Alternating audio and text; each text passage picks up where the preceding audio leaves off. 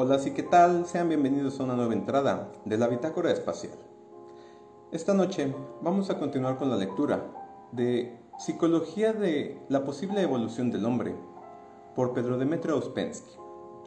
Bueno, así es que demos inicio a esta lectura. Segunda conferencia. Continuando con nuestro estudio del hombre, debemos hablar ahora, en mayor detalle, sobre los diferentes estados de conciencia como ya lo he dicho, el hombre tiene posibilidad de cuatro estados de conciencia. El sueño, la conciencia de vigilia, la conciencia de sí y la conciencia objetiva. Pero el hombre vive solo en dos, parte en el sueño y parte en lo que es llamado estado de vigilia.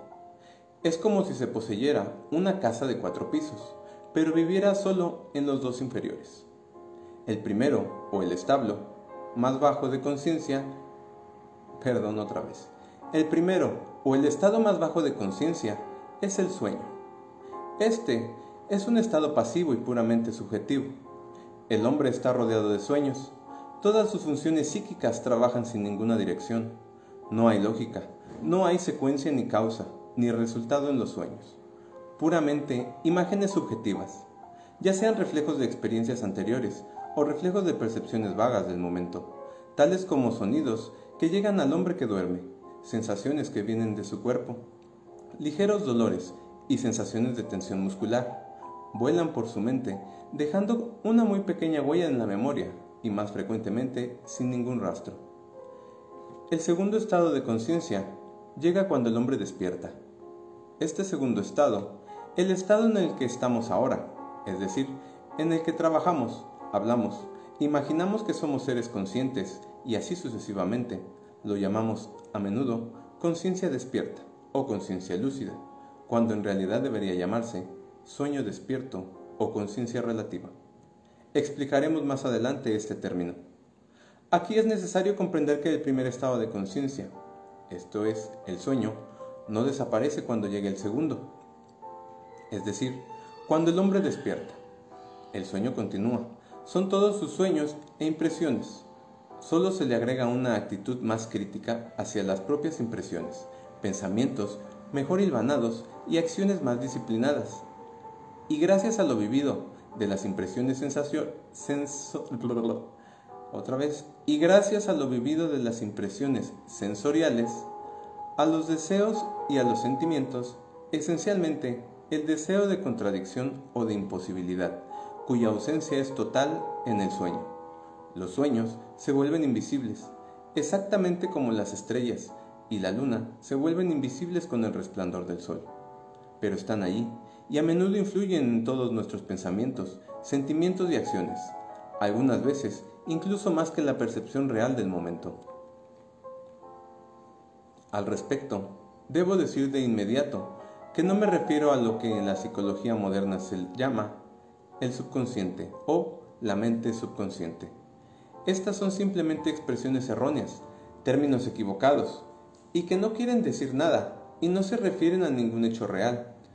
En nosotros no hay mejor en nosotros no hay nada permanentemente subconsciente, porque no hay nada permanentemente consciente, y no hay mente subconsciente, por la sencilla razón de que no hay mente consciente.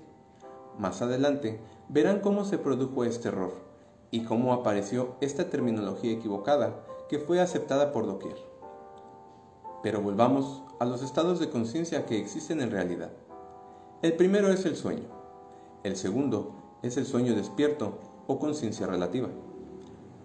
Como ya dije, el primero es un estado puramente subjetivo. El segundo es menos subjetivo.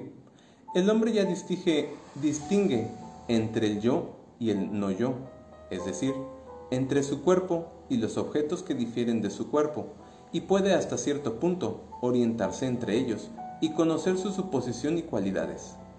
Pero no se puede decir que en este estado el hombre está despierto, porque está muy fuertemente influenciado por los sueños, y de hecho, vive más en sueños que en la realidad. Todos los absurdos y todas las contradicciones de la gente y de la vida humana en general se pueden explicar cuando nos damos cuenta de que la gente vive en el sueño, hace todo en el sueño, y no sabe que están dormidos. Es útil recordar que este es el significado interior de numerosas doctrinas antiguas. Lo que mejor conocemos es el cristianismo o la enseñanza de los evangelios, en la cual la idea de que los hombres viven en el sueño y de que ante todo deben despertar es la base de todas las explicaciones de la vida humana, aunque muy raramente se le entienda como debería ser comprendida, en este caso literalmente. Hola, hola. Pero, pero la pregunta es, ¿cómo pueden despertar un hombre? La enseñanza de los evangelios exige el despertar, pero no dice cómo despertar. No obstante, el estudio psicológico de la conciencia muestra que solo cuando un hombre se da cuenta de que está dormido, se puede decir que está en el camino del despertar. Jamás podrá despertar si no se da cuenta antes de su sueño. Estos dos estados de sueño y sueño despierto son los dos únicos estados de conciencia en que vive el hombre. Además de ellos, además de ellos, hay dos estados de conciencia posibles para el hombre, pero solo le son accesibles después de dura y prolongada lucha. Estos dos estados superiores de conciencia se llaman conciencia de sí y conciencia objetiva.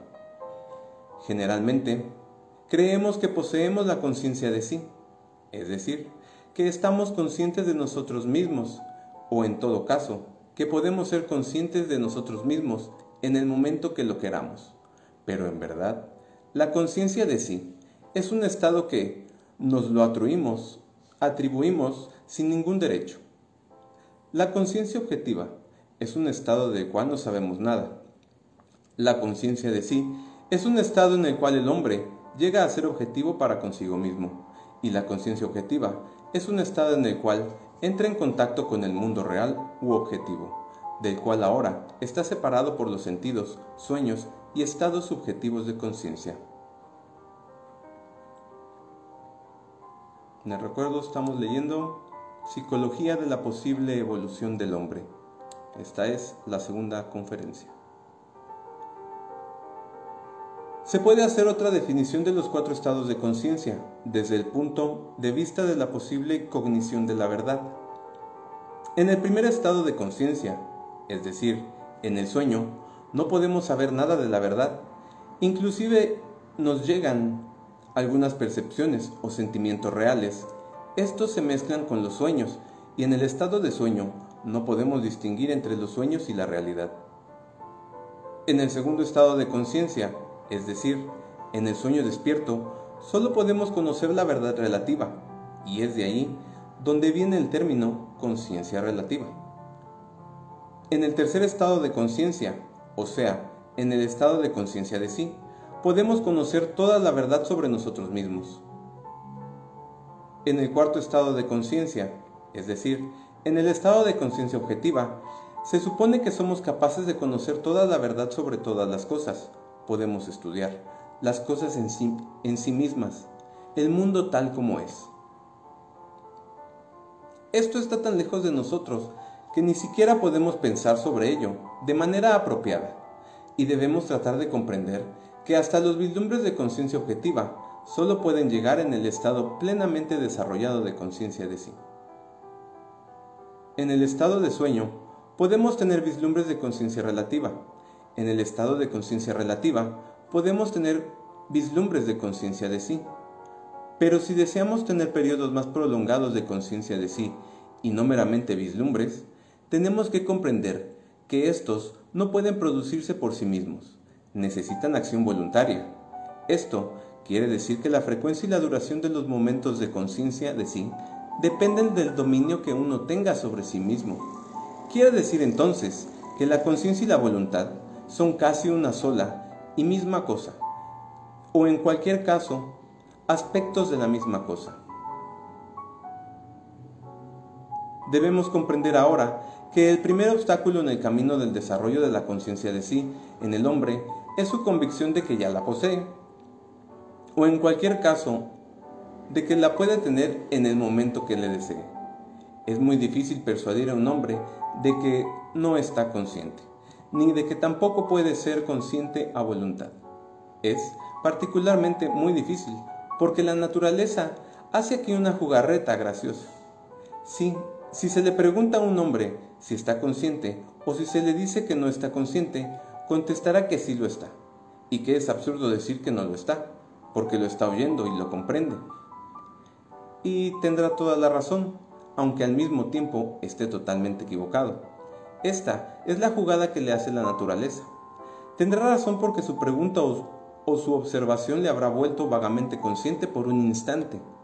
Un momento después, la conciencia desaparecerá, pero recordará lo que usted le dijo y lo que él contestó, y por supuesto considerará que está consciente.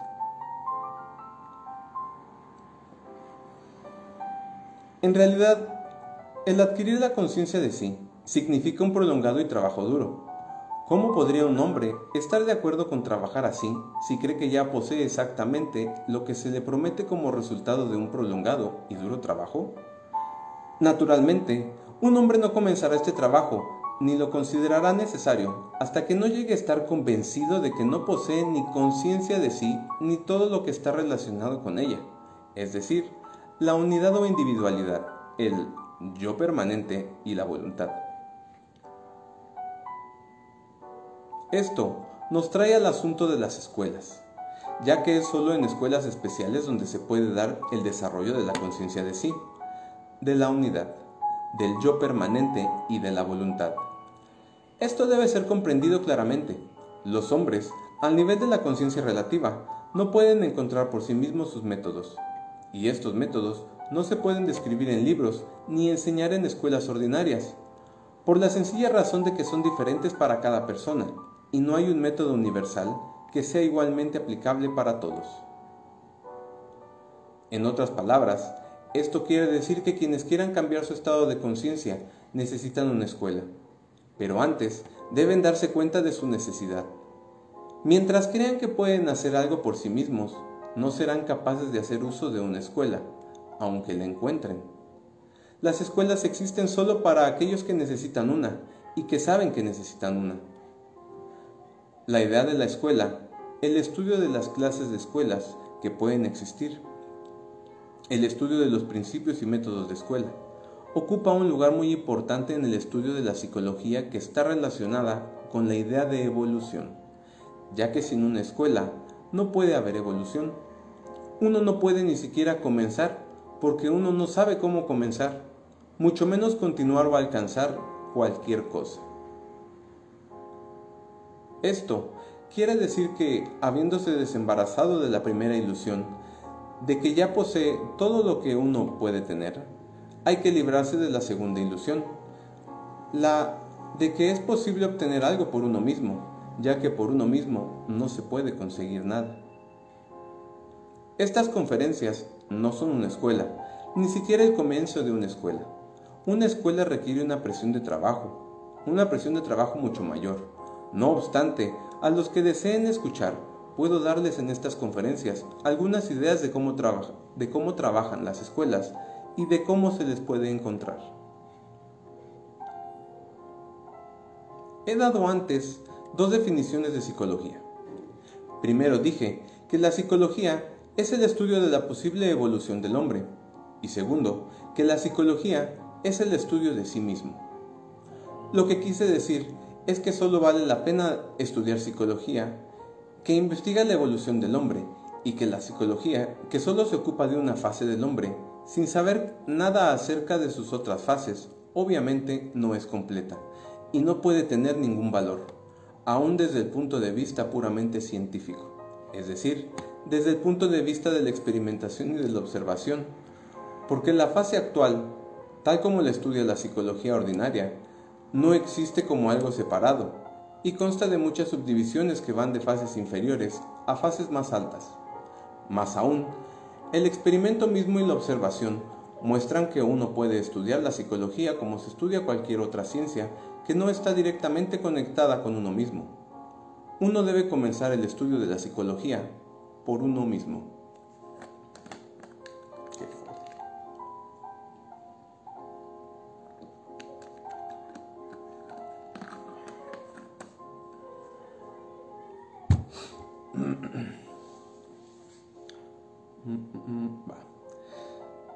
Si juntamos primero lo que podemos saber sobre la próxima fase en la evolución del hombre, es decir, qué, significará adquirir la conciencia, la unidad interior, un yo permanente y la voluntad, y, segundo, cierto material que podemos obtener por la observación de sí, es decir, el darnos cuenta de que no tenemos muchos poderes y facultades que nos arrogamos. Llegaremos a una nueva dificultad en la comprensión del significado de la psicología y la necesidad de una nueva definición. Las dos definiciones que se han dado en la conferencia anterior no son suficientes porque el hombre por sí mismo no sabe qué, qué evolución le es posible, no ve dónde se encuentra en la actualidad y se atribuye rasgos que pertenecen a fases superiores de la evolución. En efecto, no puede estudiarse a sí mismo siendo incapaz de distinguir en sí mismo entre lo imaginario y lo real. ¿Qué es mentir? Como otra vez, ¿qué es mentir? Como se entiende en el lenguaje ordinario, mentir quiere, quiere decir distorsionar o en algunos casos esconder la verdad o lo que la gente cree que es la verdad. Esta mentira juega un papel muy importante en la vida, pero hay formas mucho peores de mentir, cuando la gente no sabe que miente. En la última conferencia dije que en nuestro estado actual no podemos conocer la verdad y que solo podemos conocerla en el estado de conciencia objetiva. ¿Cómo podemos mentir entonces? Parecería que hubiera una contradicción en esto, pero en realidad no la hay. No podemos conocer la verdad, pero podemos pretender que la conocemos. Y esto es mentir. La mentira llena toda nuestra vida. La gente pretende que sabe toda clase de cosas sobre Dios, sobre la vida futura, sobre el universo, sobre el origen del hombre, sobre la evolución, sobre todas las cosas, pero en realidad no sabe nada, ni siquiera sobre sí mismo.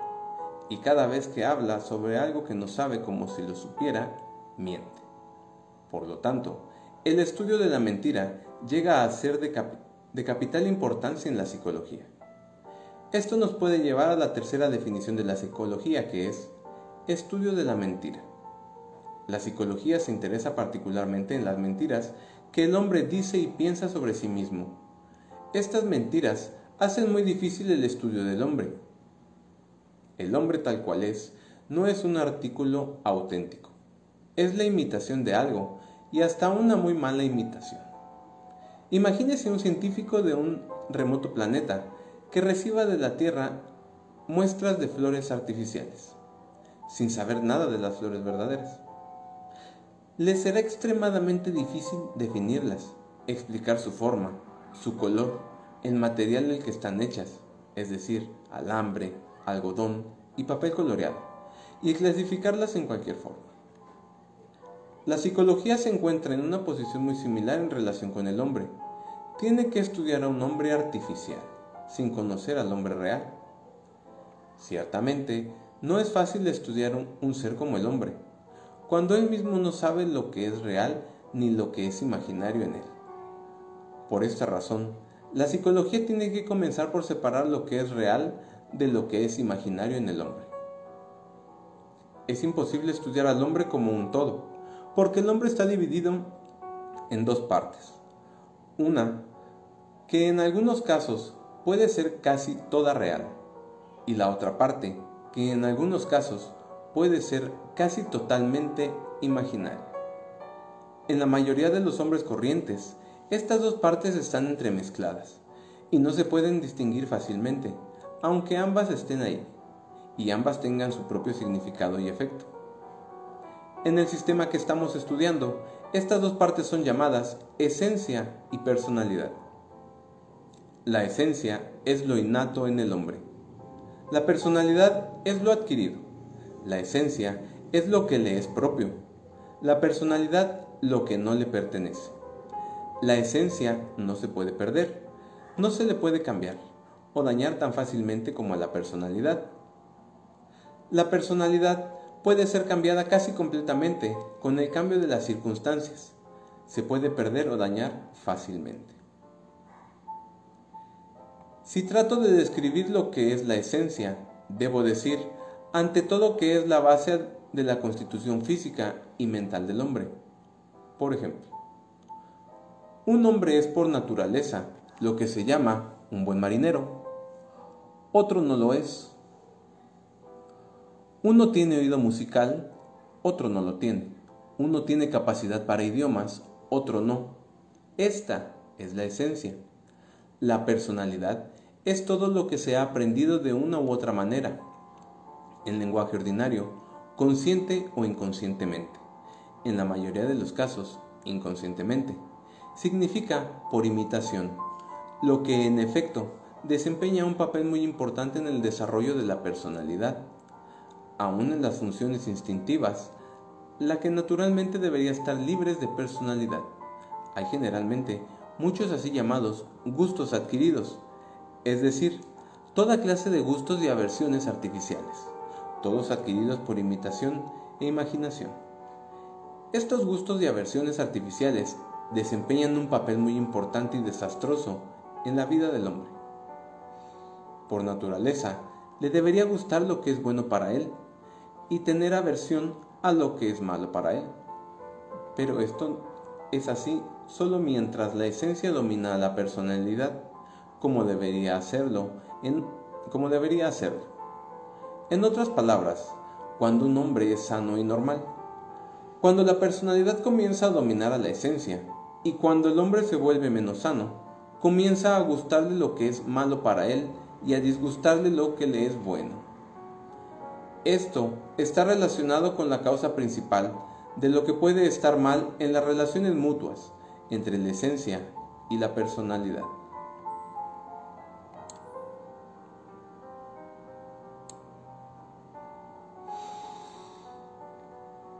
Normalmente, la esencia debe dominar a la personalidad.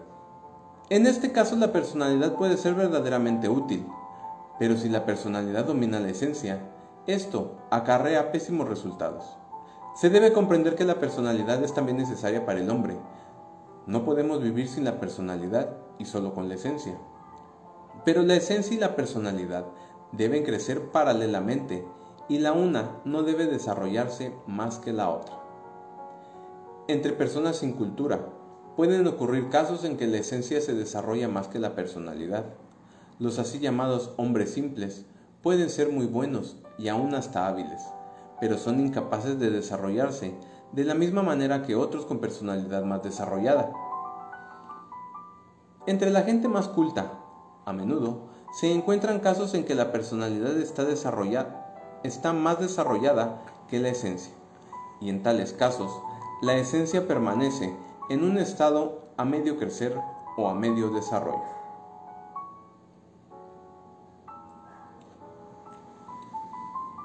Esto significa que con un rápido y temprano desarrollo de la personalidad, el crecimiento de la esencia prácticamente se puede detener en una muy temprana edad. Y vemos, y vemos como resultado a hombres y mujeres de apariencia adulta, pero cuya esencia permanece en la edad de 10 o 12 años. Oh, en la vida moderna, hay muchas condiciones que favorecen enormemente este subdesarrollo de la esencia. Por ejemplo, la afición por el deporte, especialmente por la competencia deportiva, puede tener muy efectivamente el desarrollo de la esencia y algunas veces a tan temprana edad que ya nunca se puede recuperar totalmente. A ver otra vez. Por ejemplo, la afición por el deporte especialmente por la competición deportiva. Puede detener muy efectivamente el desarrollo de la esencia y algunas veces a tan temprana edad que ya nunca se puede recuperar totalmente.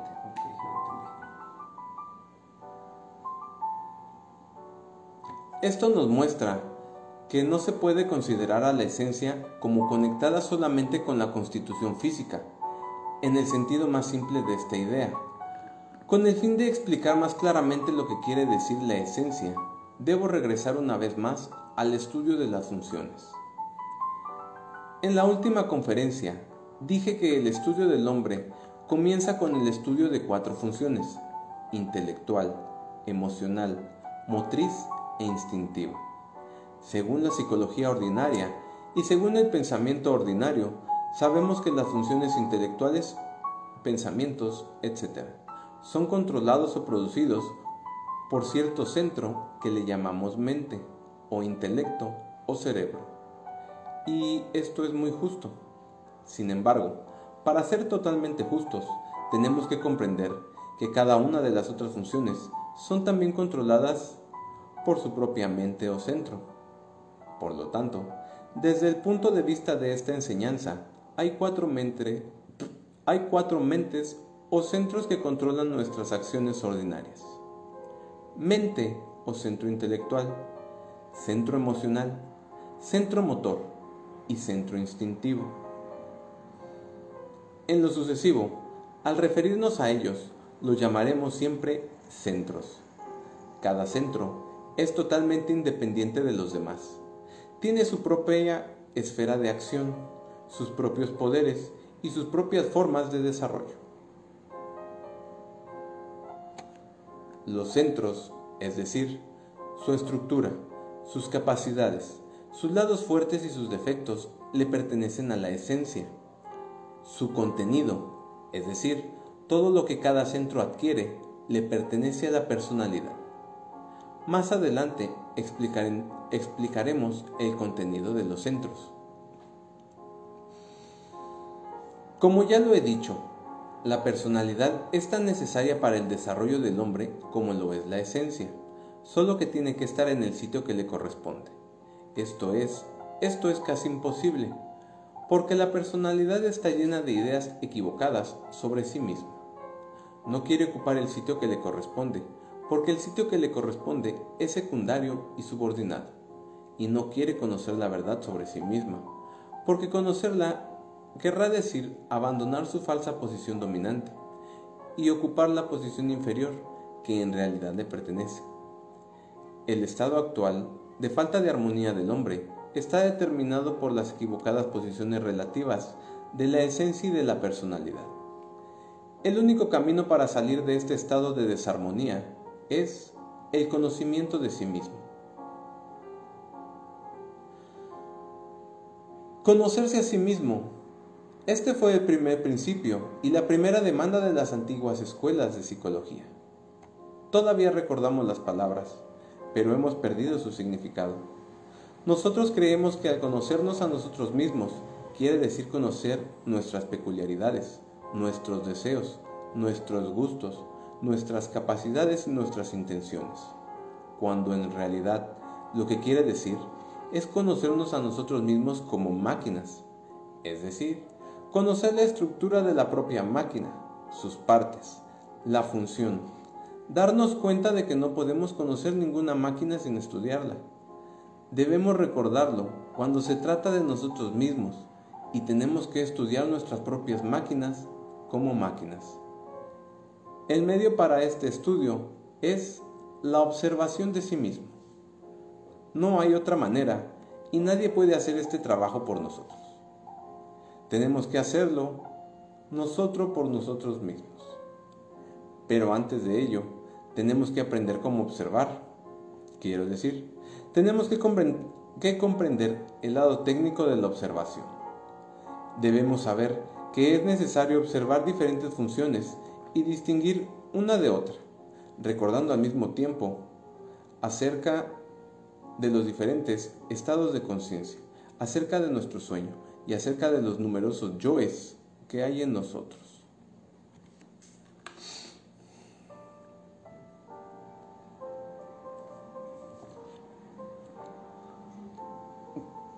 Es correcto, sí, sutilmente se encuentran muchas claves que pueden relacionarse con el estudio de Botaditum. Saludos, sí, así es. Está muy interesante esto. Seguimos. Talepso. Otra vez. Tales observaciones darán muy pronto resultados. Lo primero que notará un hombre es que no puede observar imparcialmente todo lo que, todo lo que encuentra en sí mismo. Algunas cosas le pueden agradar, otras le fastidiarán, lo irritarán, hasta lo horrorizarán, y no puede ser de otro modo. El hombre no se puede estudiar a sí mismo como una estrella remota o como un fósil raro. Naturalmente, le agradará en él lo que favorece su desarrollo y le desagradará lo que hace su desarrollo más difícil o hasta imposible. Esto quiere decir que inmediatamente después de empezar a conocerse a sí mismo, comenzará a distinguir rasgos útiles y rasgos dañinos en sí mismo, es decir, útiles o dañinos desde el punto de vista del posible conocimiento de sí, de su posible despertar, de su posible desarrollo. Verá en él, otra vez, verá en él, en él, verá en él lo que puede llegar a ser consciente y lo que no puede llegar a ser consciente y tiene que ser eliminado. Al observarse a sí mismo, debe recordar siempre que el estudio de sí es el primer paso hacia su posible evolución. Debemos ver ahora cuáles son aquellos rasgos dañinos que el hombre encuentra en sí mismo. En términos generales, todas son manifestaciones mecánicas.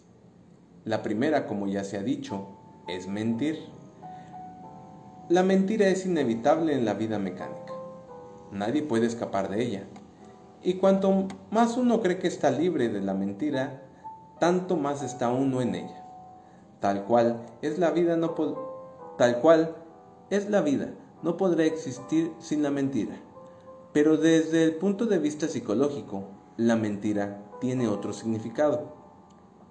Quiere decir, hablar sobre cosas que uno no conoce y que inclusive no puede conocer, como si uno las conociese y como si uno las pudiese conocer. Ustedes deben comprender que no estoy hablando desde ningún punto de vista moral. No hemos llegado aún a la cuestión de lo que es bueno y de lo que es malo por sí. Hablo solo desde un punto de vista práctico, de lo que es útil y de lo que es dañino para el estudio de sí y para el desarrollo de sí. Comenzando de esta manera, el hombre aprende muy pronto a descubrir señales por las que puede conocer en sí mismo las manifestaciones dañinas. Descubre que cuando más puede controlar una manifestación, tanto menos dañina puede ser y cuanto menos puede controlarla, es decir, cuanto más mecánica sea, tanto más dañina puede ser para él. Cuando el hombre comprende esto, llega a tener miedo de mentir, repito, no por causas morales, sino porque no puede controlar su mentira, y porque la mentira lo controla a él, es decir, a sus otras funciones. El segundo rasgo peligroso que encuentra en sí mismo es la imaginación. Inmediatamente después de comenzar la observación de sí, llega a la conclusión de que el obstáculo principal para la observación es la imaginación. Quiere observar, quiere observar algo, pero en vez de ello, comienza en él la imaginación sobre ese algo y se olvida de la observación. Muy pronto se da cuenta de que la gente le da la palabra imaginación un significado totalmente artificial y totalmente inmerecido, en el sentido de facultad creativa o selectiva. Se da cuenta de que la imaginación es una facultad destructiva, que él nunca puede controlar y que siempre lo arrastra lejos de sus decisiones más conscientes en una dirección que no tenía intención de seguir. La imaginación es casi tan mala como la mentira. Es de hecho mentirse a sí mismo. El hombre comienza a imaginar algo para darse un placer y muy pronto comienza a creer en lo que imagina, o al menos en parte de ello. Además o quizá aún antes, uno encuentra muchos efectos muy peligrosos en la expresión de las emociones negativas. El término emociones negativas, expresa todas las emociones de violencia o depresión, compasión de sí mismo, cólera, suspicacia, miedo, fastidio, aburrimiento, desconfianza, celos, etc. Ordinariamente, uno acepta la expresión de estas emociones negativas como algo muy natural y hasta necesario. Muy a menudo la gente le llama sinceridad. Por supuesto, no tiene nada que ver con sinceridad. Es simplemente un signo de debilidad en el hombre, un signo de mal genio y de incapacidad de guardar para sí los motivos de queja. El hombre se da cuenta de esto cuando trata de oponérseles, y al hacerlo aprende otra lección. Se da cuenta de que las manifestaciones mecánicas no basta con observarlas, es necesario resistirse a ellas, porque si no lo hace, porque si no le resiste, uno no puede observarlas. Aparece en forma tan rápida, tan habitual y tan imperceptible que es imposible notarlas si no se hacen esfuerzos suficientes para crearles obstáculos. Luego de la expresión de emociones negativas, uno nota en sí mismo, eh, luego de la expresión de emociones negativas, uno nota en sí mismo o en otras personas otro curioso rasgo mecánico, es el hablar. No hay nada dañino en el hecho mismo de hablar, pero en algunas personas, especialmente en aquellas que lo notan menos, es en realidad un vicio. Hablan todo el tiempo, donde quiera que estén, mientras trabajan, mientras viajan y hasta mientras duermen. Nunca dejan de hablarle a alguien, si hay alguien con quien hablar, y si no hay nadie, se hablan a sí mismos. Esto también no solo debe de ser observado, sino resistido, tanto como sea posible. Uno no puede observar nada si no controla su hablar, y todos los resultados de las observaciones se evaporarán de inmediato al hablar. Las dificultades que tiene para observar estas cuatro manifestaciones, mentir, imaginar, la expresión de emociones negativas y el hablar innecesario le demuestran al hombre su total mecanicidad y la imposibilidad que tiene hasta de luchar contra esta mecanicidad si no cuenta con la ayuda, es decir, sin un nuevo conocimiento, sin una ayuda directa, porque aún si un hombre ha recibido cierto material, se olvida de usarlo, se olvida de observarse a sí mismo. En otras palabras, vuelve a caer en el sueño y debe ser despertado siempre. Esta caída en el sueño tiene ciertas características propias, definidas, desconocidas en la psicología ordinaria. Estas características requieren un estudio especial. Hay dos. La primera se llama identificación. Identificarse o la identificación es un curioso estado en el cual el hombre pasa más de la mitad de su vida. Se identifica con todo, con lo que dice, con lo que siente, con lo que cree, con lo que no cree, con lo que desea, con lo que no desea, con lo que le atrae, con lo que le repele. Todo lo absorbe y no puede separarse a sí mismo de la idea, del sentimiento o del objeto que lo absorbe. Esto quiere decir que en el estado de identificación el hombre es incapaz de ver imparcialmente el objeto de su identificación, es decir, encontrar una cosa por pequeña que sea, con la cual el hombre no se pueda identificar. Al mismo tiempo, en estado de, identificación, el hombre tiene aún menos control sobre sus reacciones mecánicas que en cualquier otro, que en cualquier otro momento. Manifestaciones tales como el mentir, el imaginar, la expresión de emociones negativas y el hablar constante necesitan de la identificación. No pueden existir sin la identificación. Si el hombre pudiera liberarse de la identificación, se liberaría de muchas manifestaciones inútiles y tontas.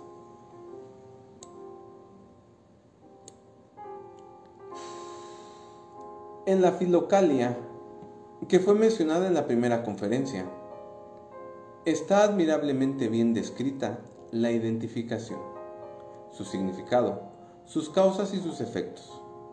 Pero en la psicología moderna no se puede encontrar ni rastro de esta comprensión. Es un descubrimiento psicológico completamente olvidado. El segundo factor, productor de sueño, emparentado con la identificación, es la consideración. En realidad, considerar es identificarse con las personas. Es un estado en el cual el hombre se preocupa constantemente acerca de lo que otras personas piensan de él, si lo tratan como se merece, si lo admiran suficiente, etcétera, etcétera. El considerar desempeña un papel muy importante en la vida de todo el mundo, pero en algunas personas se convierte en una obsesión. Todas sus vidas están repletas de consideración, es decir, de preocupación, de duda, de sospecha, y no queda lugar para nada más. El mito del complejo de inferioridad y otros complejos se ha creado por los fenómenos vagamente percibidos pero no comprendidos de la identificación y de la consideración. Tanto la identificación como la consideración deben ser estudiados muy seriamente. Solo el conocimiento cabal de ambas puede disminuirlas. Si uno no puede verlas en sí mismo, puede verlas fácilmente en otras personas. Pero se debe recordar que uno no difiere en forma alguna de los demás. En este sentido, todas las personas son iguales.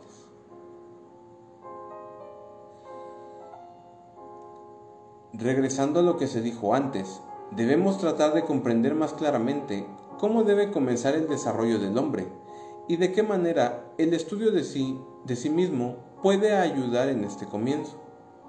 Desde el primer instante, encontramos una dificultad en nuestro lenguaje. Por ejemplo, Queremos hablar de un hombre desde el punto de vista de la evolución, pero la palabra hombre en el lenguaje ordinario no admite ninguna variación o gradación. El hombre que nunca es consciente y que ni siquiera lo sospecha. El hombre que está luchando para llegar a ser consciente. El hombre que es plenamente consciente. Todo es lo mismo. En nuestro lenguaje. En todos los casos, es siempre el hombre. Con el fin de obviar esta dificultad y para ayudar al estudiante a clasificar sus nuevas ideas, esta enseñanza divide al hombre en siete categorías. Las tres primeras categorías están prácticamente en el mismo nivel. El nombre número uno. Un nombre en el cual los centros motor e instintivo predominan sobre el intelectual y el emocional, es decir, el hombre físico. El hombre número 2. Un hombre en el cual el centro emocional predomina sobre el intelectual, el motor y el instintivo. El hombre emocional. El hombre número 3. Un hombre el cual en el cual el centro intelectual predomina sobre el emocional, el motor y el instintivo, el hombre intelectual. En la vida ordinaria, encontramos solo estas tres categorías de hombre. Cada uno de nosotros y todos los que conocemos es un hombre número uno, número dos o número tres. Hay categorías superiores de hombres, pero los hombres no nacen perteneciendo ya a estas categorías superiores. Todos nacen uno, dos o tres y alcanzan categorías superiores solo pasando a través de escuelas. El hombre número 4 no nace como tal. Es un producto de una cultura de escuela. Difiere de los hombres número 1, 2 y 3 por el conocimiento de sí mismo, por la comprensión de su posición y cómo, y cómo podríamos expresarlo técnicamente, por haber adquirido un centro de gravedad permanente. Esto último quiere decir que la idea de adquirir la unidad la conciencia, un yo permanente y la voluntad. Es decir, la idea de su desarrollo ha llegado a ser para él el más importante que sus otros intereses. Debemos agregar a las características del hombre número 4 que sus funciones y sus centros están mejor equilibrados de una manera tal que no podría equilibrarlos sin trabajar sobre sí mismo, de acuerdo con los principios y métodos de una escuela. El hombre número 5 es un hombre que ha adquirido la unidad y la conciencia de sí. Es diferente del hombre ordinario porque en él ya trabaja uno de los centros superiores y tiene muchas funciones y poderes que un hombre ordinario, es decir, un hombre número 1, 2 o 3, no tiene. El hombre número 6 es un hombre que ha adquirido la conciencia objetiva. Otro centro superior trabaja en él. Posee muchas nuevas facultades y poderes, más allá de la comprensión del hombre ordinario. El hombre número 7 es un hombre que ha alcanzado todo lo que un hombre puede alcanzar. Tiene un yo permanente y una voluntad libre. Puede controlar todos los estados de conciencia en sí mismo y ya no puede perder nada de lo que ha adquirido. De acuerdo con otra descripción, él es inmortal dentro de los límites del sistema solar.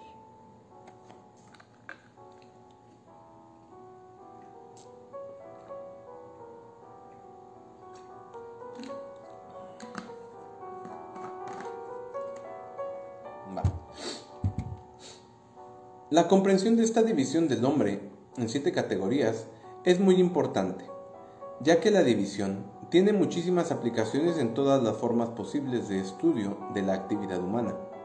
En manos de aquellos que las comprenden es una herramienta o instrumento muy fuerte y muy fino para la definición de manifestaciones que sin ella son imposibles de definir. Tomen por ejemplo los conceptos generales de religión, de arte, de ciencia y de filosofía. Comenzando por la religión, podemos ver de inmediato que debe haber una religión del nombre número uno. Esto es todas las formas de fetichismo, no importa cómo se le llame.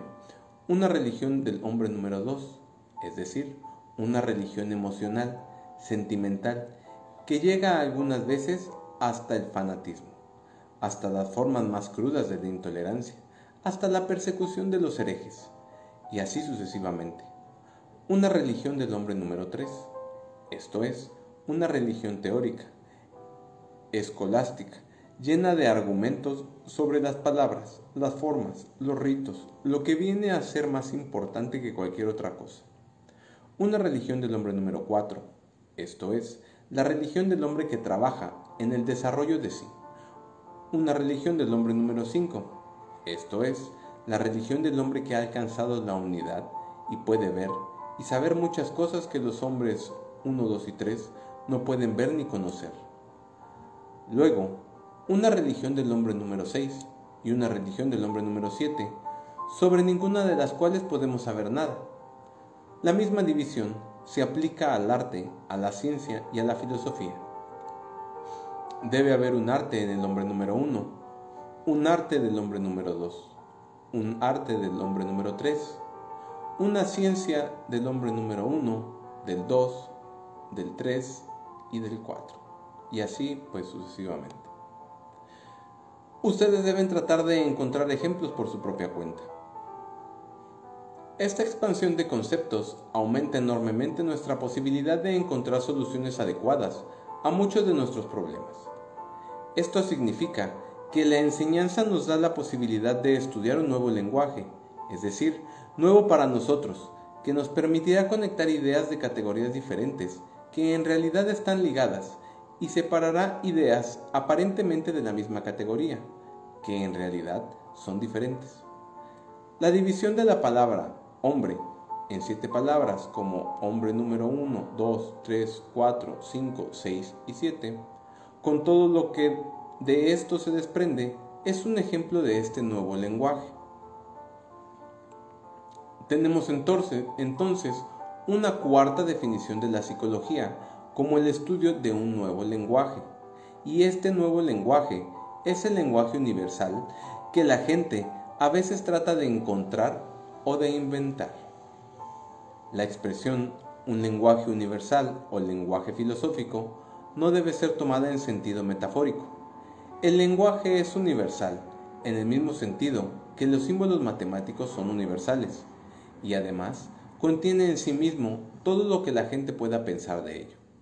Hasta las pocas palabras que se han explicado de este lenguaje dan la posibilidad de pensar y de hablar con mayor precisión de la que es posible en el lenguaje ordinario, que usa cualquiera de las terminologías y nomenclaturas científicas o filosóficas existentes. Ese fue el fin de la segunda conferencia. Estoy compartiendo Psicología de la posible evolución del hombre, escrito por Pedro Demetrio Auspensky. A los que se quedaron todo el video, todo el capítulo, toda la conferencia, muchas gracias y nos vemos mañana para la que sigue. Bye bye.